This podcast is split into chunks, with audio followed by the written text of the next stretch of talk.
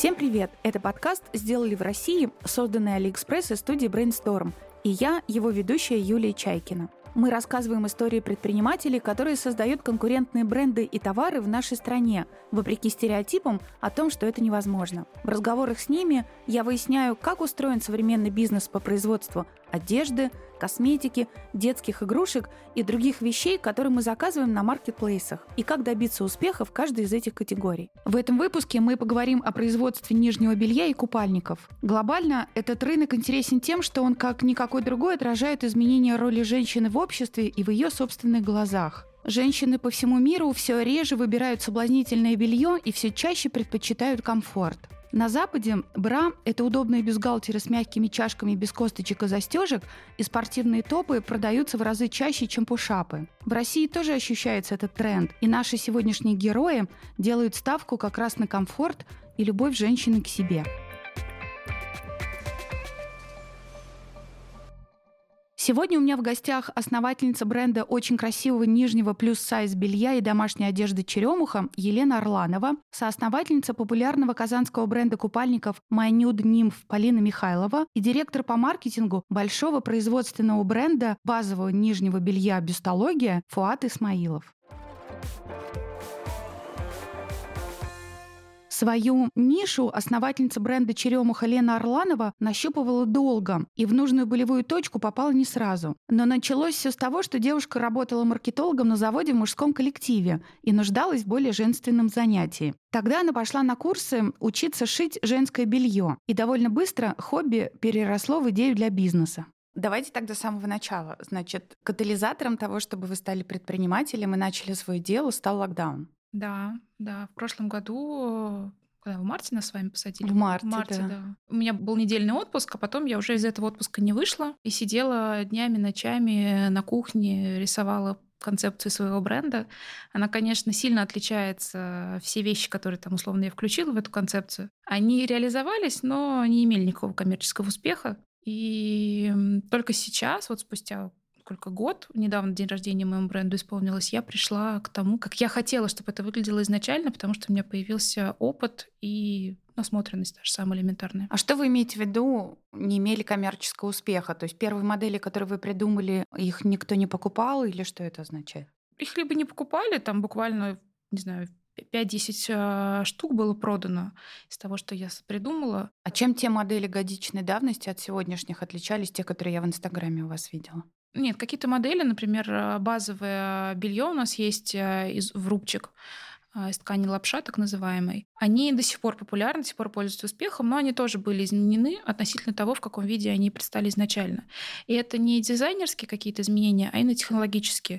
То есть у меня появился опыт, появилось понимание, как правильно шить, какой дать ТЗ швее, чтобы она правильно шила, чтобы эта вещь хорошо села. А у вас клиенты размера плюс сайз. Почему именно вы пошли в нишу вот этого размера, этой размерной сетки? Ну, условно, сейчас мир, конечно, меняется. Например, 2, 3, 4, может быть, года назад э, в H&M купить что-то, что сядет на размер 50-52, что, в принципе, уже в Европе, там, в, на Западе не считается плюс-сайзом, а считается такой линейкой curve, то есть средняя между плюс-сайз и стандартными размерами. Было не купить 4 года назад в обычном там H&M и Заре. Ну, в Заре, мне кажется, сейчас не купишь. Но сейчас это меняется ситуация. Сейчас можно купить на 52 немножко натянуть на 54 то есть где-то там будет сжать. Но это все лекала, которые берутся, ну, условно, сшитые на 42 на 44 на 54 А и просто увеличенные, да? Да, но это все разные девочки, это все разные потребности. А когда ты делаешь линейку плюс сайз, ты понимаешь, ну, тем более в моем случае, я, я понимаю, что должно быть девочке удобно, где должно быть э, пережимать, где должно быть подтягивать и так далее. И поэтому я просто, исходя из своего опыта, понимаю, для чего и как это делать. То есть скроили, на себя померили. И еще на пятерых померили. Еще на пятерых, да? На себе недостаточно. На себе недостаточно. Поправили, выкройку снова шили да. и, и побежали продавать. Да, примерно. Да. А, кстати, из чего шили? Вот вы сидели в марте 2020 года. Я помню, мы, мы все сидели по домам, страшно боялись. Где вы ткани взяли в тот момент? Где вы деньги взяли для того, чтобы эту ткань купить? После того, как кончился локдаун, я вышла на работу. Нас вернули в мае на работу. Я проработала еще месяца полтора, наверное. И потом там случился дворцовый переворот э, на заводе. И мне удалось уйти э, с хорошими отступными. И, собственно говоря, на эти деньги был построен мой бизнес, который есть сейчас. И ткани я начала искать. Вот 1 июля я уволилась, 2 июля я поехала на склады к поставщикам подбирать материалы. И, наверное, еще месяца 3-4 ездила по разным поставщикам, искала. Я не знала, что я ищу, угу. но я просто приезжала, смотрела и понимала, что так, это не то. Ну вот это примерно, а вот это вообще не подходит. Как называется ткань, которая в итоге подошла? У нее же есть какое-то специальное название для нижнего белья? Трикотаж фрупчик, лапша. Нет, ткань все, все по-разному. То есть это все, как правило, разные виды трикотажа. Это, допустим, месяц назад мы презентовали новую коллекцию нижнее белье из сетки. Что, в принципе, ну, на рынке плюс сайз э, нижнего белья ну, очень мало, потому что сетка в привычном понимании она довольно тонкая, она не поддерживает, то есть не выполняет те функции, которые должны выполнять нижнее белье. И но мне удалось, я полгода искала эту сетку, объездила всю Москву, не знаю, в регионе была куча магазинов, но вот, к счастью, удалось найти осенью этого года, и вот в ноябре мы выпустили эту коллекцию. Швей Лена искала в интернете. Она и сейчас шьет сама только в редких случаях, а в основном сотрудничает с ателье и небольшими производствами. В будущем Лена хочет открыть собственный цех. Она уже подсчитала, что для старта ей потребуется полтора миллиона рублей, но пока она не может себе этого позволить. А сколько предметов в месяц вы сейчас отшиваете? Я думаю, что порядка 100 единиц. Это комплекты, ну, то есть, э, условно, а, если считать трусы за отдельную единицу и бра за отдельную единицу, то будет где-то 200. Я посмотрела, ну, у вас в Инстаграме э, есть ценники. Я посмотрела, мне показалось, что это не очень дешевое белье. При этом выглядит оно и красиво, и богато. А вот вы в этом рынке лучше меня разбираетесь? Вы к какому сегменту себя больше относитесь? Где у вас конкурентов больше? Я думаю, что средний ценовой сегмент, потому что низкие как бы я там не хотела по некоторым позициям обеспечить. Я, ну, чисто физи- физически этого не, не могу сделать, потому что у меня нет своего производства, соответственно, большое, определенную там процентов 40 от цены съедает это стоимость производства, и еще процентов 40 также съедает а, стоимость ткани. И так как у меня нету больших тиражей, а 100 единиц, там 200 единиц, это небольшой тираж, это очень маленький, я не могу покупать рулонами, пока что не покупаю, покупаю там мелким оптом, так называемым, поэтому отношусь я к среднему ценовому сегменту, но и стараюсь а, обеспечивать вещи, соответствующие этой категории. То есть не продавать базовые трусы из однотонной ткани без всего там особенного за три дорого. Я правильно понимаю, что вы развиваетесь естественным путем? Вот сколько заработали, сколько прибыли получилось, вы вкладываете для того, чтобы еще больше ткани купить и еще больше да. изделий пошить? Да, верно. Меня недавно подруга спросила, Лен, а вот эм, сколько ты вкладываешь, какую ты платишь себе зарплату, сколько ты вкладываешь обратно в бизнес? Вот я, так, я, я, я постеснялась спросить. Будем считать, что это вопрос от подруги. Я подумала и ответила, Оль, ну примерно 110% я вкладываю обратно в бизнес. Потому что на начале пути это такие вынужденные жертвы, необходимые для будущего роста. Работаете без зарплаты. Да. Ну а как долго вы так собираетесь развиваться? Мы же понимаем, что это не самый быстрый путь. Да, я дала себе, ну вот где-то с этого момента, думаю, что середина конец следующего года будет для меня решаемым, что мне дальше делать и, и правильный ли я путь вообще выбрала. Поскольку Лена начинала бизнес в прошлом году, уже после того, как все сели по домам и стали активно закупаться онлайн, логично, что она сразу же пошла на маркетплейсы. Вы сразу вышли на несколько или начали вот постепенно? В мае месяце я вышла на Алиэкспресс. Но вы же не просто так туда вышли, вы выиграли конкурс. Расскажите, пожалуйста. Я увидела у каких-то блогеров, я видела рекламу, что Алиэкспресс проводит конкурс большой, и просто подала заявку. А в чем суть была конкурса? Нужно было создать свой магазин, зарегистрироваться, написать большой пост э, на странице, которая, собственно заявляется на конкурс. Это была либо рабочая, либо личная страница. Я решила и там, и там написать, указала свои тот и тот аккаунт. Заявка была одна, все по-честному. Написать пост э, о том, что ты уже сделала, какие у тебя планы на будущий год. Да, да? предпринимателю твоего бренда. А приз какой? Призов было много, но мне удалось, посчастливилось, я бы даже сказала, выиграть э, денежный приз 300 тысяч рублей Это было просто что-то невообразимое. Я тот человек, который никогда ничего не выиграет в конкурсах, репостнуть на страницу. И вот только благодаря Алиэкспресс. Мне кажется, просто вся удача, которая там всю жизнь во мне копилась или где-то там рядом со мной, она просто в нужный момент выстрелила. И я совсем не против такого исхода событий. Там были какие-то обязательства определенным образом выигранные деньги потратить? Или что вы с ними сделали? А, я их пустила все на развитие бизнеса. Сделали новую коллекцию а, пижамных костюмов, собственно говоря. О, я их видела, да-да-да, они очень красивые. Да, и я вложила ну, примерно где-то половину в новое нижнее белье, которое вот в ноябре вышло. И, собственно говоря, ну, несколько реклам мне удалось еще вложиться. На другие маркетплейсы вы тоже пошли? Да, я попробовала в октябре да, вот недавно совсем я отгрузила первую партию товара. Товары по пути, две единицы товара из одной коробки потерялись. Ну, Спустя Бывает. месяц они нашлись. Наверное, девушка, которая ходила на складе в этом пальто, ей надоело. Случилось три продажи, пока все. И я не уверена, что мне хочется работать, чтобы площадка, ведь Marketplace является партнером, они не являются там рабовладельцами или там владельцами твоего бренда, твоего бренда, который ты развиваешь. И поэтому мне важно при выборе площадки идти туда, где меня ценят условно как партнера. О том, что я являюсь не просто там очередным брендом, который что-то тут привез и так далее, а так, чтобы я могла проконтролировать процесс от выпуска товара, от создания товара, до получения отзыва от потребителя. То есть, условно, другие площадки мне не позволяют этого сделать, потому что я сдала товар на склад маркетплейса и попрощалась с ним. Другого. Другого маркетплейса uh-huh. и попрощалась с ним. Алиэкспресс же в этом плане мне дает свободу.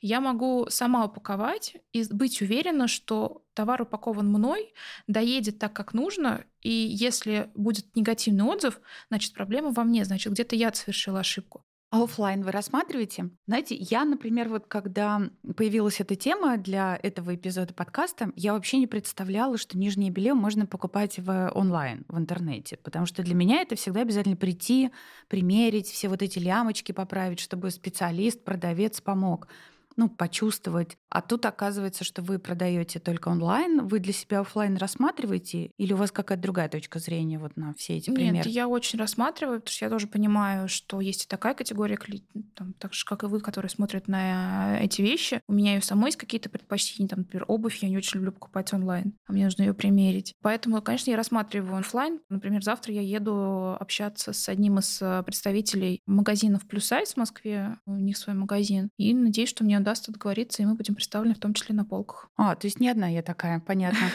Я правильно помню, что вот нижнее белье же нельзя возвращать? Да. Да, вот ты его купил на маркетплейсе или в Инстаграме, и все. И вот если не угадал с размером? Да, если не угадал с размером, то грустненько. Как вы тогда Но... убеждаете свою аудиторию? Как вы ей помогаете правильно размеры да, выбирать? Да, мы помогаем. И на самом деле у нас очень низкий процент недовольств, потому что мы не скрываем о том, что, ну, условно, у нас вот есть какое-то белье, которое подходит только там на грудь до пятого размера, то на грудь шестого, седьмого мы ее уже не будем рекомендовать. Прямо скажем, скажем, что вы берете на, на свой страх и риск. Или, например, мы досконально спрашиваем все обмеры, все замеры. И если у нас есть сомнения о том, что ну, вот здесь где-то на грани, то мы смотрим, там, просим еще дополнительную мерку снять. И в этом случае вообще нет никаких проблем, всегда мы все попадаем. Потому что в нижнем белье же очень важно, так как это такое нестандартное для девушек, особенно в плюс-сайз сфере, нижнее белье, оно без косточек. То есть а девочки привыкли, что грудь там в кучку собирается и красиво пошла вперед от бедра. А... Именно так, да? То тут мы как бы делаем красиво, сексуально, но не собирается, ну как бы физически невозможно. Как бы есть физика, ничто с этим не поделать. И поэтому мы всегда предупреждаем, и поэтому делаем наглядные фотосессии на разных фигурах, на разных там особенностях фигур, чтобы девочки понимали, что они вообще берут. А когда вы говорите «мы», вы кого имеете в виду? А, это мой менеджер Катя. Я везде, где буду ходить, в себя лично, везде буду говорить о том, как я рада, что у меня появилась в жизни Катя, потому что... У вас появился первый сотрудник. У меня появился первый сотрудник в июле этого года. Я поняла, что я уже все не способна ни на что, что я зашиваюсь, я не сплю. И очень классно мне момент подвернулась Катя, которая мне теперь помогает, отвечает, консультирует клиентов. Из чего, кстати, состоит ваш рабочий день? Ой, всегда по-разному. Я отшиваю какие-то новые модели, тестирую какие-то Как часто приходится вещи. в цех ездить? Пару раз э, в неделю точно. Особенно сейчас, перед началом такого самого горячего сезона, когда люди покупают подарки и себе, и знакомым. Приходится часто ездить, но, к счастью, я туда езжу, чтобы забирать уже готовое. То есть вопросов о том, а что, куда пришить, э, уже давно ни у кого нету, потому что люди все-таки профессионалы своего дела. Первые вещи Лена продавала, покупая рекламу в аккаунтах инстаблогеров. И хотя Лена до сих пор пытается найти свой путь, недавно она шила стринги большого размера, и спрос на них внезапно превзошел все ожидания. Оказалось, что Лена угадала. Девушки плюс сайз тоже хотят носить разнообразное белье, но в масс-маркете у них выбора практически нет. Ну вот теперь наша любимая тема про деньги. Полтора года тому назад первая партия это у вас было 5 изделий, вложили вы тогда 300 тысяч рублей, сейчас вы уже отшиваете в месяц более 100 изделий, верно? Угу. Можете назвать а, оборот? Ну, сколько примерно стоит эти 100 изделий? Хотя, в принципе, это несложно. Вот у вас средняя цена там 2-2,5 тысячи рублей. Ну нет, сейчас да? это, наверное, сейчас, наверное, 3-3,5. Угу. Ну, в общем, да. А какая часть от оборота вы потом реинвестируете в новое производство? Я сейчас все вкладываю обратно, потому что в последнее время, ну, сколько, 2-3 месяца я занималась тем, что создавала новые вещи. А я создала пальто, вложила для того, чтобы сделать первую поставку на площадку, на маркетплейс, на один из маркетплейсов. И вложилась очень, очень крупно в новое белье, в новый комплект из в сетки. новые модели вы имеете? Да, да? в новую угу. модель. И она тоже потребовала своих инвестиций определенных. И пока я только занимаюсь обратным инвестированием. У нас недавно случилась, ну, не очень приятная ситуация. Мы взяли несколько предзаказов на новый цвет белья, и так сложилось, что швея, которая шила, у нее ну, довольно сильно там пострадал ребенок, они оказались в нейрохирургии. Благо, все хорошо, все обошлось. Но, соответственно, пошив а, новых заказов, он встал. И встал ну, на неопределенный срок. И я по-честному написала клиентам, я весь бизнес стараюсь строить на принципе честности, честности, открытости. И написала клиентам о том, что такая ситуация, решение за вами, я могу вернуть деньги, можете подождать, еще что-то. Но, естественно, я за собой всегда закрою все косяки. Какой-то бонус, чтобы от общения с брендом, от общения со мной, чтобы у людей оставалось всегда приятное впечатление. И все пошли навстречу, все написали, да-да, конечно, мы подождем, нет проблем. И я вообще, я уже приготовила кассу, чтобы возвращать деньги, но все оказались супер понимающие, это, это супер приятно, просто сидела чуть ли не до слез рыдала. А не проще иметь сразу в запасе несколько швей? Ну, теперь, чтобы, теперь чтобы я понимаю. диверсифицировать риски. Э, как бы, знаете, такой процесс, когда ты один, как бы приходится объять необъятное. Приходится как бы тут на сайте надо новую карточку завести, тут надо кассу настроить, тут еще что-то. И ты один, и тебя мало на все. И как бы у меня стояло пунктом, а, я каждую неделю переносила этот пункт, найти новую швею, найти дополнительную швею. И я переносился, переносился, месяц переносился. Как бы судьба дала мне по носу, щелкнула, надо было раньше. В месяц вы отшиваете 100 единиц изделий. Сколько времени потом требуется для того, чтобы их полностью продать? Ну, где-то месяца полтора, я думаю. Ну, то есть шьете вы быстрее, чем продаете? Да, я стараюсь шить запасом, потому что вот сейчас мы оказались в ситуации, когда у нас э, нехватка товара, и клиентам приходится ждать дольше, чем мне хотелось. Вот в этом объеме 100 изделий в месяц самая большая доля у какого предмета? Сейчас это у новой коллекции нижнего белья. Naked Skin она у нас называется. Но это комплект? Да, комплект нижнего белья. Это нижнее белье из э, тончайшей, просто прозрачной сетки. Сетка — это такой материал, что он должен быть достаточно эластичным, достаточно мягким, достаточно плотным, нигде там особо не натирать, но быть приятным коже. И вот найти вот это идеальное соотношение было очень сложно, потому что есть как бы и турецкая, китайская, корейская сетка, различные производители. И мы вот нашли идеальное просто соотношение. Европейская сетка, которая обеспечивает все те потребности, которые задаются в запросах у девушек в размере плюс сайз. Мы сейчас э, уходим в сторону увеличения размерной сетки. А, все-таки увеличение. Ну, точнее как, э, сдвигаем ее немножко в сторону плюса. То есть, если раньше у нас размеры начинались с 50-го, он был 50-52 и, и так далее, шагом в два размера, то теперь мы уходим с 50 на 52 и крайне у нас уже получается не 68 размер, а 70. -й. И когда я запустила вот в, в начале ноября первую партию с вот этой э, из новой сетки, мы продали все стринги просто я не знаю, там, за два дня. Ну, их было тем немного, но тем не менее мы их распродали просто за два дня с молниеносной скоростью, хотя я вообще не думала, что они будут продаваться, потому что, при, приходя в масс-маркет, вот чисто даже по себе, я не могу подобрать себе удобные стринги. Ну, потому что там сжимаются, тут что-то еще. И поэтому, когда у нас скупили все, а потом девочки приходили и говорили, говорили, а дайте мне еще три, мы были так шокированы немножко и напуганы происходящим. Вы им сейчас нашили? Все, мы, кто там по нашили, три ходил? Да, мы нашили, все отправили. Поэтому, в общем, а почему вы все-таки идете в сторону увеличения, а не уменьшения? Потому что, ну, у меня такое подозрение, хоть я и не маркетолог, но мне кажется, что все равно большая часть клиентов, она в размерах меньше 50, что там просто может быть больше покупателей. Или вы хотите вот в своем узком секторе наибольшую долю занять? Я хочу занять в своем секторе наибольшую долю, это раз. А во-вторых, в истории про стринги у меня скупили все самые большие размеры стринг, на секунду, чтобы вы понимали.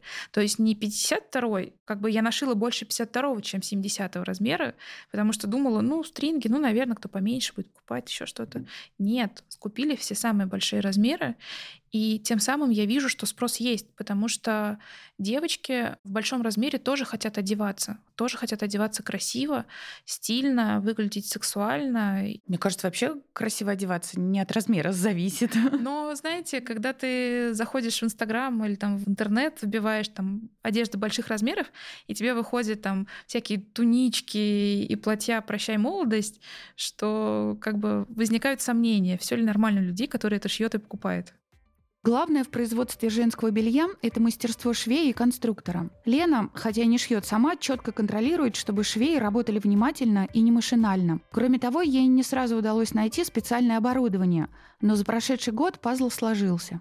Есть ли там какие-то особенности, чем вообще отличаются строчки, как ткань складывается, швы по сравнению, там, например, с платьями или блузками? Так как это нижнее белье, и, как правило, его шьют из трикотажа, то есть из эластичных тканей, нужны швейные машинки, которые способны э, шить эластичные ткани. То есть вы не швей выбираете, а оборудование сначала? Ну, тут как бы все важно. Uh-huh.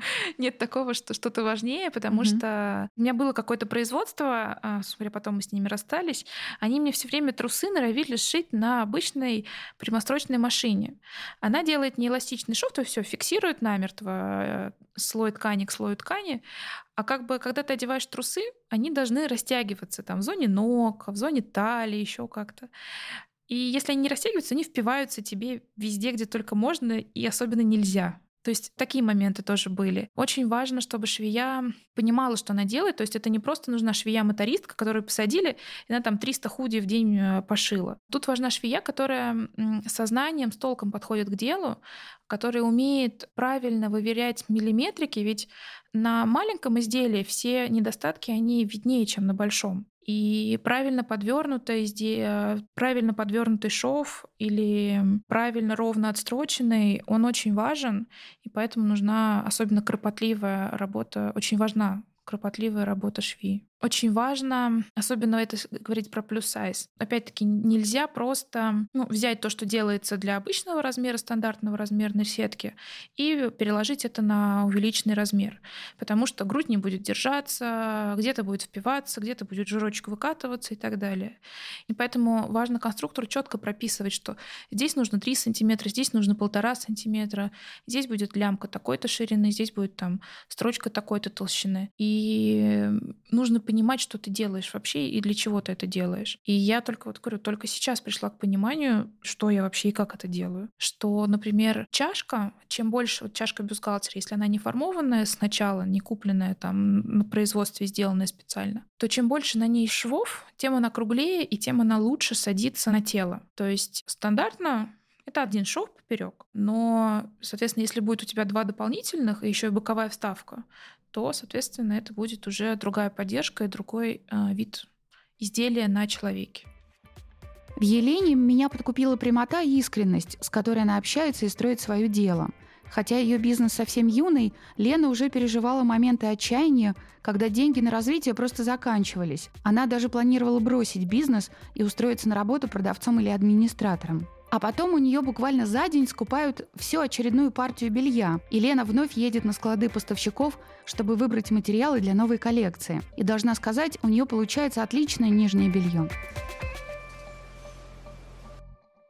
Бренд купальников My Nude Nymph основали подруги Алсу Мухаметова и Полина Михайлова в Казани. Алсу с помощью конструктора разработала пару моделей и на дружеской вечеринке показала их Полине. Неожиданно Полине они понравились, и девушки задумали запустить собственный бренд купальников. На старте в 2017 году они вложили по 25 тысяч рублей, а потом привлекли полтора миллиона рублей от двух друзей, которые тоже стали их партнерами. На эти деньги они закупили швейные машинки, организовали поставки ткани и наняли первую швею. Как раз перед первым ковидным локдауном ребята начали шить еще одежду для дома и улицы, и это помогло им пережить карантины. Я позвонила Полине, чтобы подробнее расспросить ее про бизнес. Ну, я уже сказала, что вообще, во-первых, это были наши друзья, как бы есть э, наши друзья, наша там одна компания, и, ну, как бы ребята видели, чем мы занимаемся, им это нравилось. Они предложили а, вложить чуть-чуть побольше денег, чем 25 тысяч рублей на тот момент в наше дело, и создать, собственно говоря, собственное производство, открыть офис и работать уже масштабнее, чем мы на тот момент. Потому что так, до 2019 года собственного производства у нас не было. Мы отшивали все в ателье очень небольшими партиями, скорее даже в заказ, чем а, копили какой-то склад, ну и какие-то модели обшивали, чтобы а, сделать съемку. То есть вы сразу осознали, что вы будете делать собственное производство, нанимать своих швей, закупать оборудование? Да. А зачем? Почему нельзя было продолжать на аутсорсе шить? На тот момент нам казалось, что это дорого, потому что, ну, как бы действительно это было дорого, потому что партии у нас были, ну, небольшие, как я уже сказала, и нам казалось, что собственное производство это, конечно же, достаточно крупное вложение, но, тем не менее, это может сэкономить нам деньги в последующем и сделать продукт, э, ну, в общем, снизить себестоимость продукта. А какова вообще экономика вот, проекта по нижнему белью, по купальникам? Какая сейчас средняя прибыльность ну, в среднем по году? Я понимаю, что это сезонный продукт, верно? Ну да, у нас, естественно, конечно же, есть сезоны, которые очень сильно на нас влияют, но э, сезоны, наверное, не совсем такие, какие вы думаете, условно, наверное, мы говорим о том, что сезон это лето, но нет, например, допустим, зима и новогодние каникулы-декабрь, январь это тоже, например, наш сезон. Как повезло людям, которые на Новый год покупают купальники? Да, именно мы тоже завидуем, когда наши продажи возрастают в декабре. А что с прибылью? Ну, в общем, наверное, в среднем где-то прибыль колеблется по, а, ну, по, в разные месяцы от полтора миллиона-три с половиной миллиона, где-то так. Но это не прибыль, мы говорим сейчас про оборот. А выручка? Конечно же. Да, про выручку, да. Чистая прибыль-то остается? Вот э, хотела как раз об этом сказать, что пока мы на том уровне, когда вся наша прибыль, как, ну, как бы, если она есть, она, конечно же, уходит в бизнес. Пока мы не забираем ничего из этого бизнеса до сих пор. Производить купальники сложнее, чем любую другую одежду. Во-первых, мало кто умеет мастерски обращаться с тканями. Во-вторых, чтобы делать качественные вещи, нужно специфическое оборудование. Ребята из My New Nymph сначала долго искали подходящих швей на рынке, но затем решили, что будет проще обучить людей самостоятельно. А тот самый трикотаж, где вы его берете?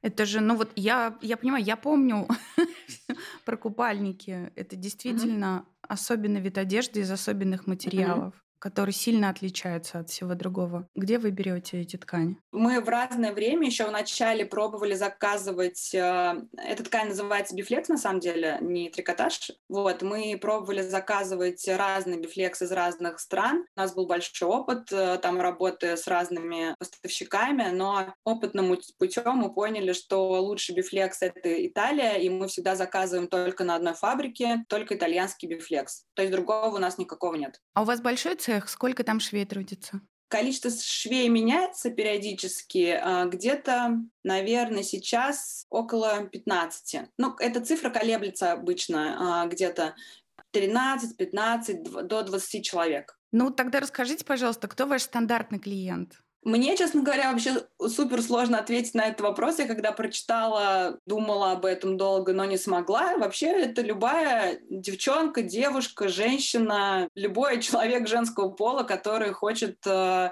красиво, классно выглядеть на пляже и дома. Вот, потому что все-таки мы одежда не просто для пляжа, так как мы производим не только купальники, мы производим еще одежду для дома и для отдыха. И наша философия, в общем, вообще в том, что мы хотим, чтобы все девушки, которые к нам приходят, они, независимо от того места, где они находятся, выглядели красиво и чувствовали себя уверенно, уютно.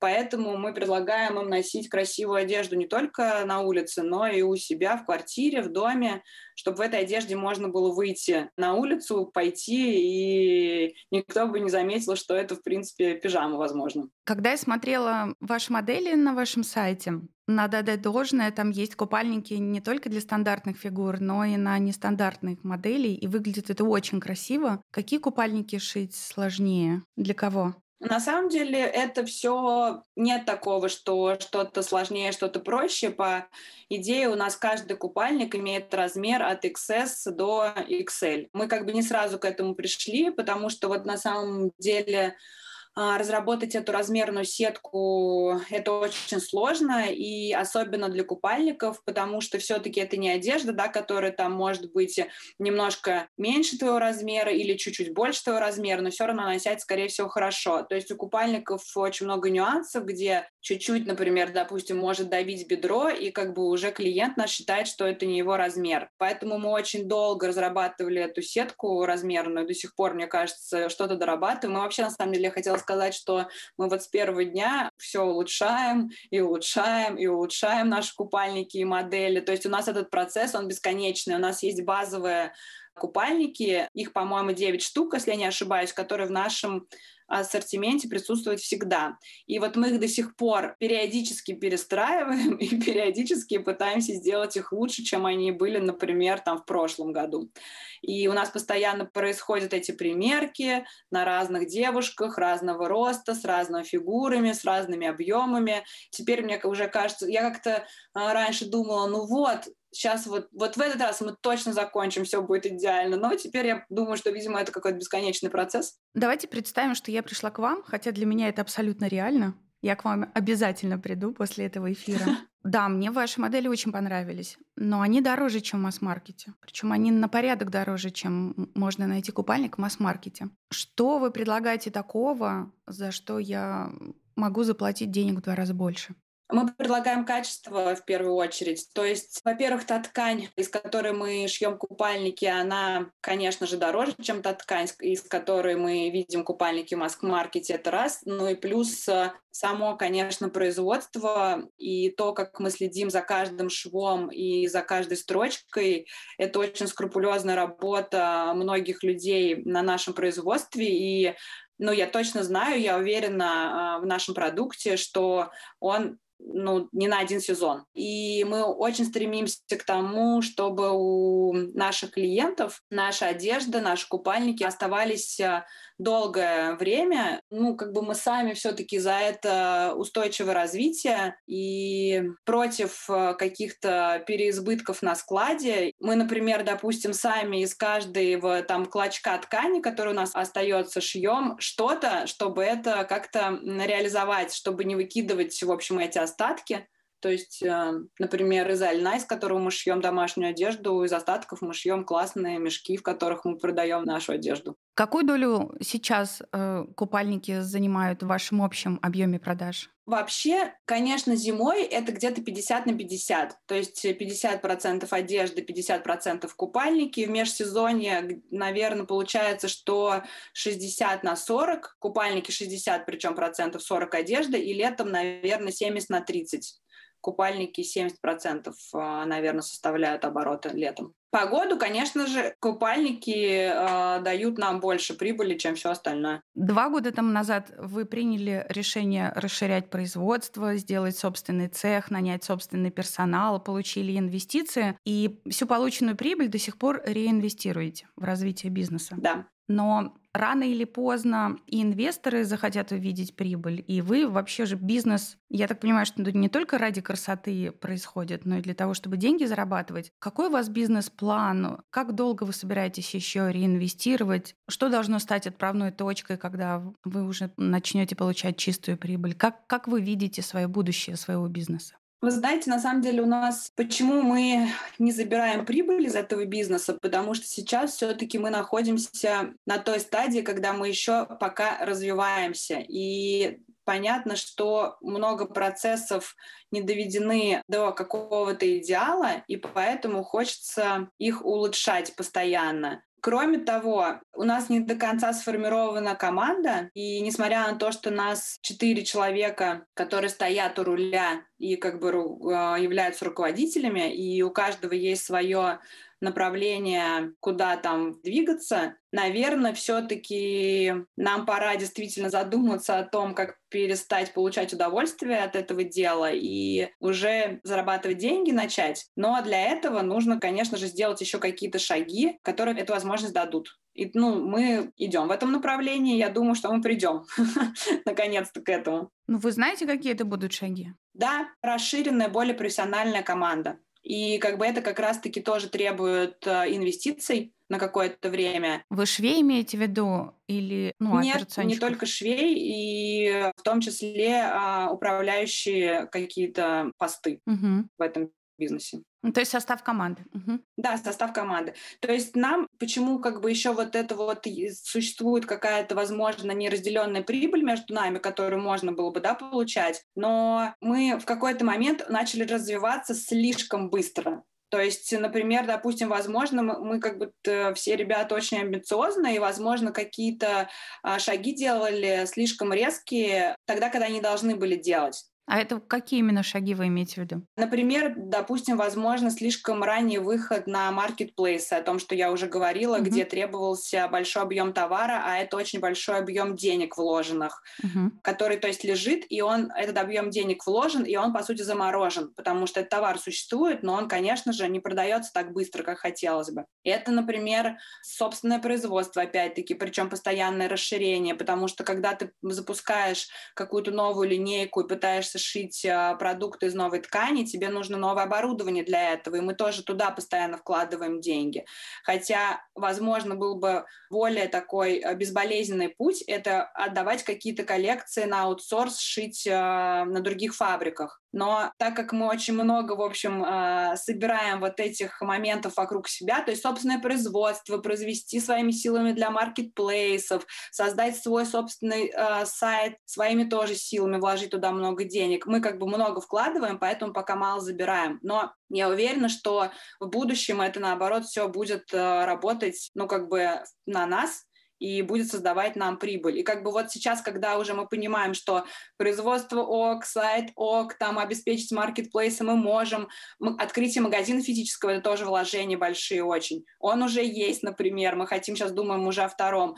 А сейчас как бы нам нужна крутая профессиональная команда, потому что делать это все своими собственными силами уже сейчас невозможно при тех процессах, которые происходят уже сейчас. Я вам желаю, чтобы все это произошло как можно скорее, чтобы нашелся управляющий, который все это продолжит строить дальше. Мы сейчас как раз-таки в поиске вот этого одного управляющего, одного человека, который будет, э, в общем, во все процессы включен и всем нашим бизнесом будет управлять и нами тоже. Нам тоже, нам, нам нужно, чтобы нами кто-то управлял. Потому что в какой-то момент уже кто-то должен сказать, так, ребят, нет, еще один маркетплейс мы сейчас запускать не будем, остановитесь. Хорош. Важной особенностью бренда MyNude Nymph стало разнообразие моделей и фигур, которым бы эти модели подходили. На сайте купальники можно увидеть на девушках самыми разными фигурами, что, безусловно, играет на руку современному бренду. Благодаря решению шить одежду, они успешно пережили локдаун и теперь делают все, чтобы их компания продолжала расти, постоянно развивают и улучшают сайт, совершенствуют производство и расширяют команду. Самое крупное производство из трех сегодняшних героев – это фабрика нижнего белья «Новое время» в Смоленской области. Этот бизнес семейный. Его возглавляет Эльмар Кафаров, его супруга и сын. Мы пообщались с Фуадом Исмаиловым, директором по маркетингу этой компании. По сути, бизнес нового времени начинался еще до перестройки. А в 90-е годы, когда в стране разрешили кооперативы, семья выкупила производственные мощности и начала шить трусы и бюстгальтеры очень больших размеров для дородных русских дам. Предприниматели по сей день выпускают стандартное белье из хлопка. Фуат объясняет это тем, что в провинции даже молодые женщины до сих пор часто предпочитают классику. Все само собой сложилось таким образом, что конъюнктура рынка позволяет тебе расти, и в какой-то момент ты растешь, растешь, и потом начинаешь обращать внимание на издержки, и тебе чаще и чаще приходит в голову идея их оптимизировать. И в какой-то момент подвернулся такой случай, что дали возможность приобрести фабрику. Причем фабрика была не прямо как фабрика, это была просто коробка. Эту фабрику опять всю, считайте, делали от А до Я.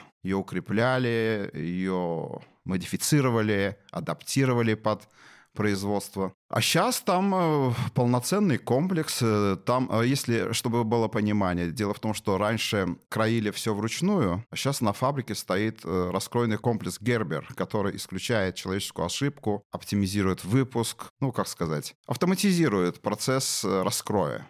Понятно, что со временем, со временем вот развития производства поменялись не только оборудование, но и материалы. Вот расскажите, пожалуйста, где раньше брали сырье? Ведь все-таки нижнее белье, я по себе знаю, каждый из нас по себе знает, что это особенная ткань, это особенные швы, это особенные модели. Где вы тогда брали сырье и э, как оно как? как поменялось вот требование клиентуры к сырью сейчас? Понял, понял вас, спасибо. Мы так же, как и тогда, не использовали никогда китайское сырье. Мы всегда использовали прибалтийское-европейское, назовем так, так как они используют немецкие технологии, а также использовали а, турецкое сырье. И также продолжаем сейчас использовать. А как поменялся ассортиментный ряд за эти годы? Даже не годы, десятилетия. Вот 30 лет вашей фабрики, правильно? Ассортиментный ряд, да, это отдельная история. О, давайте про это. Да. Дело в том, что мы прекрасно знаем, что большая проблема, большая проблема населения России — это большой размерный ряд. В те года, да и сейчас, является большой проблемой. Ну, вы имеете в виду от самого маленького до самого э, большого? Нет, я имею в виду размеры. Чтобы было понимание, мы э, а, специализируемся... Плюс, например, да? Угу. Маленькие размеры тоже, да. Но особенной нашей фишкой является размерный вес от 85 до 120 F. Угу. То есть полные объемы. Раньше чисто мы, как говорится, закрывали потребности в виде просто модели, не углубляясь в саму суть. А теперь А по мере развития, да, у нас э, есть свое конструкторское бюро, мы идем много со временем, и сейчас э, у нас 50 плюс э, наименований только бюстгальтеров – разной направленности. Мы охватываем потребность, от, начиная от молодежи, молодежные модели, и заканчивая требования потребителей почтенного возраста. И объемы, скажем, маленькие до больших. А что, кстати, больше продается? Трусы или бюстгальтеры? Бюстгальтеры. Бюстгальтеры продаются больше намного, чем трусы. А вот за эти 30 лет появился какой-то абсолютно новый товар в вашем ассортиментном ряду, которого невозможно было представить в 90-е, например? Ну, соответственно, естественно, в ногу со временем идя, Сейчас идет мода на то, что рынок требует бескаркасное белье. Вот мы, отвечая на вызовы времени, шьем бескаркасное. Но, с другой стороны, мы также шьем бесшовное, начали шить белье. Но бесшовное белье нельзя как говорится, адаптировать э, к требованию больших сайзов. То есть бесшовное белье мы пробовали, моделировали, и если ты шьешь э, бесшовное белье, оно не сидит на женщинах с большими объемами. Объем... Там нужно... Да, нужно поддерживающие элементы нужны. Угу. Элементы в данном случае швы, так называемые. Мы не бесшовные, а шьем бескаркасные, но с аккуратненькими швами угу. из хлопка. Вы существуете уже 30 лет, и я подозреваю, что раз столько э, лет вы продолжаете работать, значит, бизнес идет успешно.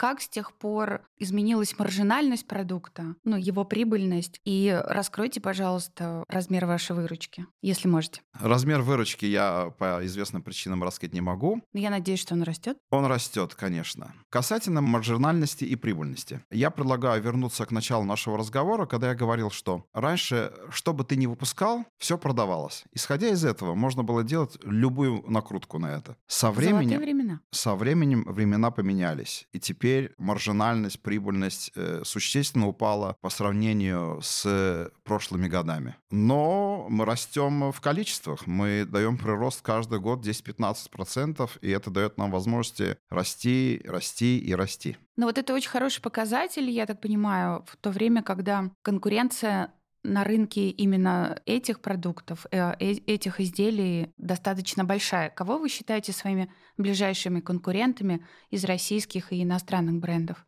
Как вы вообще себя ощущаете вот на этом поле сейчас, в настоящее время? Сказать честно, мы себя ощущаем очень уверенно на этом поле, но мы на самом деле на заре своего становления большой опыт взяли, большой опыт и, как говорится, да, скажите проводник... честно. Ну, скажу, да, проводниками э, в мир нижнего белья для нас явилась компания «Милавица» белорусская компания. Это компания с большим опытом еще советских времен, 50 лет. У них технологии, у них, э, ну, у них все, короче. Угу. Равняетесь на них? Ну, равняемся, но сейчас мы, собственно говоря, уже не равняемся, мы сравнялись, можно сказать, с ними, потому что мы, так же, как и они, являемся экспертами по выпуску модели Big Size.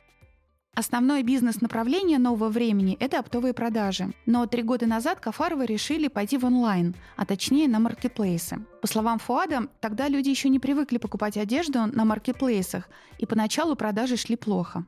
Я изучила ваш сайт, и у вас там есть э, два названия. Во-первых, это фабрика «Новое время», НВ да. везде мелькает. И плюс еще название «Бестология». Угу. Я, простите, запуталась. Вы переходите от старого бренда к новому, или вот зачем вам эти два названия? Вот, или на что вы делаете ставку? Поясните, пожалуйста, с точки зрения маркетинга. К чему такая путаница? В тот момент, когда пришло время выходить на маркетплейсы, выходя на маркетплейс AliExpress, просто мне пришла в голову идея не называть э, магазин «Новое время», а как-то оригинально назвать э, его другим названием. Которое было к тому же уже как, готово. Да, оно было у нас, да. И я сказал, ну почему нет, назовем его «Бюстология». Он назвался «Бюстология Store», магазин. Наша поступь э, в Алиэкспресс была непростая. Категория была там не раскрученная. Мы вначале там, при том, что ну, мы продавали большие объемы по России, продавали одну единицу через день в лучшем случае, а две единицы через три дня. Ну, подозреваю, что это маловато. Это Но... так покупатели реагировали на новые названия? Не-не-нет, продавали, магазин назывался «Бюстология», угу. а продавали продукцию «Новое время». Люди еще не знали, что категория там раскручена, если мы все знаем, что ну что на Алиэкспресс люди тогда, в те года, привыкали, привыкли покупать там дешевую электронику какую-то, правильно? Ну что, что-то дешевое. Ну да, потом с приходом таких продавцов, как вы, да, я, я считаю, без ложной скромности, вот честно скажу. А когда я пришел, там было 2-3 бренда, я даже не помню, какие у них продажи были незначительные. Мы пришли, и первый скачок, первый скачок существенных продаж произошел на мартовские праздники 2020 года. А потом и пошло-поехало, пошло и поехало, и мы сейчас, скажем так. А с каких времен вы вообще стали торговать своей продукцией нижним бельем онлайн? Года три назад, четыре назад только ну, начали. Сравнительно недавно, Стар, да? Да, сравнительно недавно. И сейчас какую долю онлайн-продажи занимают? Незначительную, скажем так, по сравнению с теми продажами нашими, общими продажами. А как вы думаете, почему? Потому что все равно вот мы привыкли покупать нижнее белье реально, нам нужно его пощупать, понюхать, потрогать, примерить. Еще просто не умеют эту категорию онлайн покупать или почему? Не, не, все хорошо с онлайн-продажами, но я не упомянул, что основным, основным нашей деятельности, родом деятельности, это оптовые продажи на самом деле. Мы диверсифицировали свою деятельность, выйдя на маркет маркетплейсы. И сейчас э, основные наши продажи — это опт. Угу. А, маркетплейс — это только вот начало пути. Да, маркетплейс — это мы пробуем, э, проверяем. Ну, в принципе, довольно успешно, на самом деле. Мы сейчас с вами... У нас в разговоре все время звучит слово «покупатель», и я не могу не спросить. Мужчины к вам приходят за товаром? На маркетплейс приходят. Магазины розничные, я не знаю, приходят и не приходят, но лично я сталкивался с тем, что на Алиэкспресс мужья покупают или молодые люди покупают для своих девушек или жен товар. И хотел бы особо подчеркнуть, что при этом они проявляют очень большую щепетильность, вникают в ситуацию, в нюансы особенно, и... Да, подарок да, любимой подарок. девушке дело непростое, и обязательно, и обязательно, а если не подойдет, вот для него очень важно сказать, что ну если не подойдет, вернешь. И он говорит, тогда окей, я покупаю.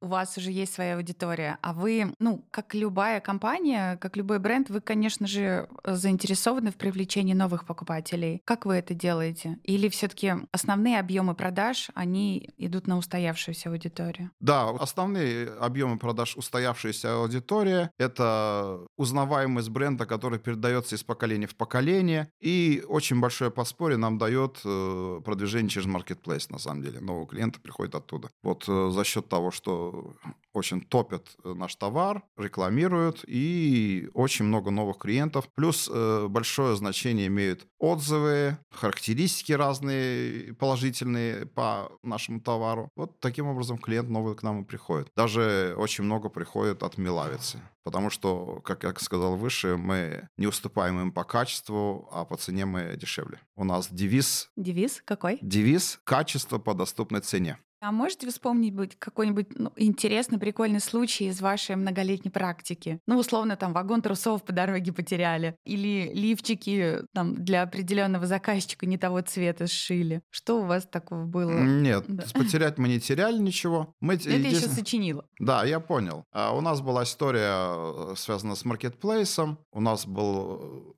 так как была акция, была большая поставка. Ну что ж, большая поставка не адресная в один адрес, соответственно, мы отгружали заказы. И произошел сбой у нашего э, главного перевозчика страны Почты России, и 50 плюс заказов просто-напросто зависло где-то на сортировке в Москве. Ну, начались э, гневные звонки, претензии. Пришлось отгружать всех повторно. Но потом, через какое-то время, эти заказы где-то растормозились, отправились по адресатам, люди получили по два заказа. Но повезло? Повезло, да. И хочу сказать, и четко помню, что только три человека проявили желание возместить наши затраты. Ну, я по себе могу сказать, две пары трусов это намного лучше, чем одна пара трусов, конечно, типа, и, или лифчики. Ну, да, да, да, да, вот такие вот ситуации бывают. Ну, выходим из этого, объясняем, э, и как раз э, лицо идеального клиента тоже вписывается терпение терпение и понимание текущей ситуации. Потому что есть разного рода факторы, которые, на которые мы не можем повлиять, понимаете, в момент э, реализации нашего торгового плана. Из разговора с Фуадом я поняла, что владельцы фабрики осознают, что время неумолимо бежит вперед, и мода не стоит на месте. Но расширять производство и шить более современные изделия компания пока не планирует. Во-первых, по словам Фуада, они еще не до конца закрывают потребности своей аудитории, чтобы создавать новую. А во-вторых, в регионах существует проблема с кадрами. На рынке очень мало квалифицированных специалистов. Но и спрос на белье нового времени продолжает быть стабильным. Прежде всего, нижнее белье – это более сложная, тонкая и интимная материя, чем условные футболки или толстовки. Для того, чтобы производить купальники и бюстгальтеры, нужны не только специальные навыки, но и специальное оборудование и материалы. А еще нужно очень хорошо понимать сегодняшние запросы женской аудитории. Думаю, в ближайшие годы мы увидим еще больше брендов, которые разрабатывают комфортное белье с глубоким фокусом на особенности строения тела и размеры женщины. И кажется, наши сегодняшние гости доказывают, что именно это работает лучше любого маркетинга. Вы слушали подкаст «Сделали в России», созданный AliExpress и студией Brainstorm. Надеемся, вам было интересно. Чтобы больше людей услышали историю о том, как реальные предприниматели прямо сейчас строят бизнес в России, напишите свой отзыв, поставьте оценку в Apple подкастах и поделитесь ссылкой на выпуск в социальных сетях. Это очень помогает нашему подкасту расти и развиваться.